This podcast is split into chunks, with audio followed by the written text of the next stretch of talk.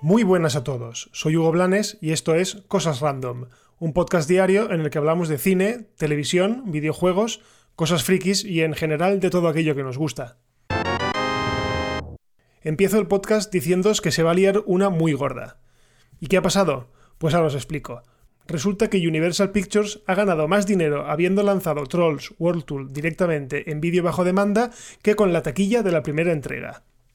Según un informe del Wall Street Journal, eh, la secuela del título original de 2016, que se lanzó directamente en streaming y a un precio de 19,99 dólares, ha recaudado en Estados Unidos cerca de 100 millones de dólares en solo tres semanas, lo que supone una suma de beneficios mayor que la que la Trolls original proporcionó tras cinco meses en cartel.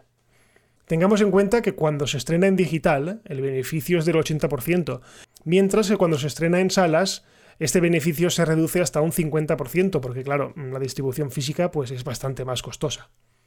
El hecho es que Universal ha sacado pecho con estas cifras y además Jeff Shell, presidente ejecutivo de NBC Universal, ha afirmado, y cito textualmente, que tan pronto como reabran los cines, la compañía espera estrenar películas en ambos formatos, es decir, en salas y en streaming.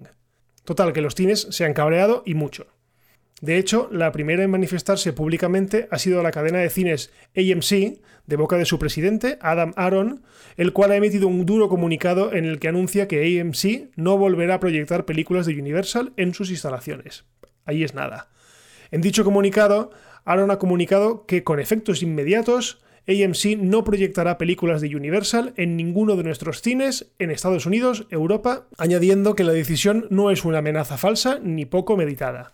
Vamos, que ya tenemos lío armado y bien armado porque ha extendido la amenaza al resto de compañías, ya que ha dicho que excluirá a cualquier compañía que abandone unilateralmente las prácticas de exhibición actuales sin establecer negociaciones de buena fe para que tanto ellos como distribuidores, como nosotros los exhibidores, nos beneficiemos y ninguno salga perjudicado por tales cambios.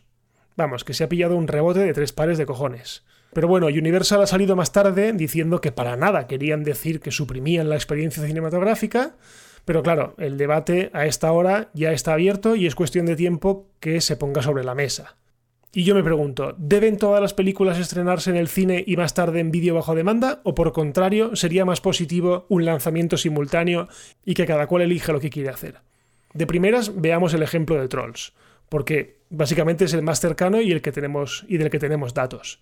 Esta película ha salido a 19,99 dólares en régimen de alquiler. Es decir, que cuando la compras y la reproduces por primera vez, tienes 48 horas para verla, ya que pasado este tiempo la película se borra. ¿Vale? Pero claro, durante ese tiempo puedes verla tantas veces como te dé la gana y en las condiciones que quieras. Es decir, puedes verla en pelotas tranquilamente en tu casa. El cine es más barato, sí, pero tampoco mucho más. Una persona sí, pero imaginaos, por ejemplo, el caso de una familia que tiene cuatro miembros, que digamos que sería lo más estándar, ¿vale? Por así decirlo. Padre, una madre, o dos padres, o dos madres, y sus hijos. Y una tarde de cine, ¿cuánto les cuesta? Pues la verdad es que un pico, porque si una entrada cuesta más o menos de media unos 7 euros, por cuatro personas tenemos un gasto de 21 euros solamente en las entradas. Más todo lo que se dejen después dentro en palomitas, refrescos, papas, lo que sea. Ojo, que 7 euros estamos hablando de un cine barato, porque yo he ido a cines, por ejemplo, Kinépolis en Valencia, que me ha costado una entrada 11 euros. Ahí es nada. ¿Veis cómo entonces los 20 dólares que hablábamos al principio no son tanto? Que sí, que la experiencia cinematográfica no te la quita nadie y que una película en el cine pues se ve mil veces mejor, pero puede que a todo el mundo no le importe la experiencia. Es por eso que yo soy de la opinión que un estreno simultáneo no sería descabellado. Ojo, no estoy diciendo que las películas se estrenen en Netflix, ¿vale? Que eso es barra libre, no. Me refiero a que estén en alquiler en servicios tipo Apple, Google, YouTube o el reciente Prime Video de Amazon. ¿Vale? Que cada uno elija cómo quiere ver o cómo quiere vivir su experiencia y ya está. Yo desde luego tengo claro que para los grandes eventos cinematográficos el cine pues no lo cambio por nada del mundo. Pero Puede que haya otras películas, pues a lo mejor con un perfil más bajo. No quiero decir que sean peores películas, ¿eh? simplemente que sean de un perfil menos espectacular y que yo particularmente pues me pueda plantear verlas tranquilamente en mi casa. Porque, por ejemplo, películas como Trolls, la que estamos hablando, pues a mí no me hubiese importado tranquilamente verla en mi casa con el home cinema y seguro que mi hija lo hubiese agradecido muchísimo porque la hubiese visto no una, sino dos o tres veces en todo un fin de semana. ¿Y vosotros qué opináis? Mm, ¿Estáis de acuerdo con que se lance un estreno simultáneo o preferís las salas y luego ya tranquilamente, cuando ya salgan en versión digital, verlas en casa? Mm, si os apetece, me podéis mandar vuestras opiniones vía mensaje directo de Twitter a arroba y en un futuro, pues si la cosa sale bien, pues podemos hacer un especial sobre el tema. Porque la verdad es que me interesa bastante qué es lo que opináis, porque está mi opinión, que básicamente es que me gusta ir al cine mucho, pero me gusta ir al cine a ver películas en las que la experiencia del cine es insustituible. No sé, eh, decidme vosotros. Y seguimos con cine porque los Oscar mueven ficha tras haberlo hecho hace unas semanas los Emmy. Y es que a raíz de todo el lío que se ha montado con la crisis del COVID-19, la Academia ha decidido modificar alguna de sus normas, de sus arcaicas normas, para adaptarse a la redicha nueva normalidad. Bueno, entre varias cosas que han modificado, a mí la que más me llama la atención ha sido la de que van a poder ser nominadas películas que se hayan estrenado de forma directa en una plataforma de streaming.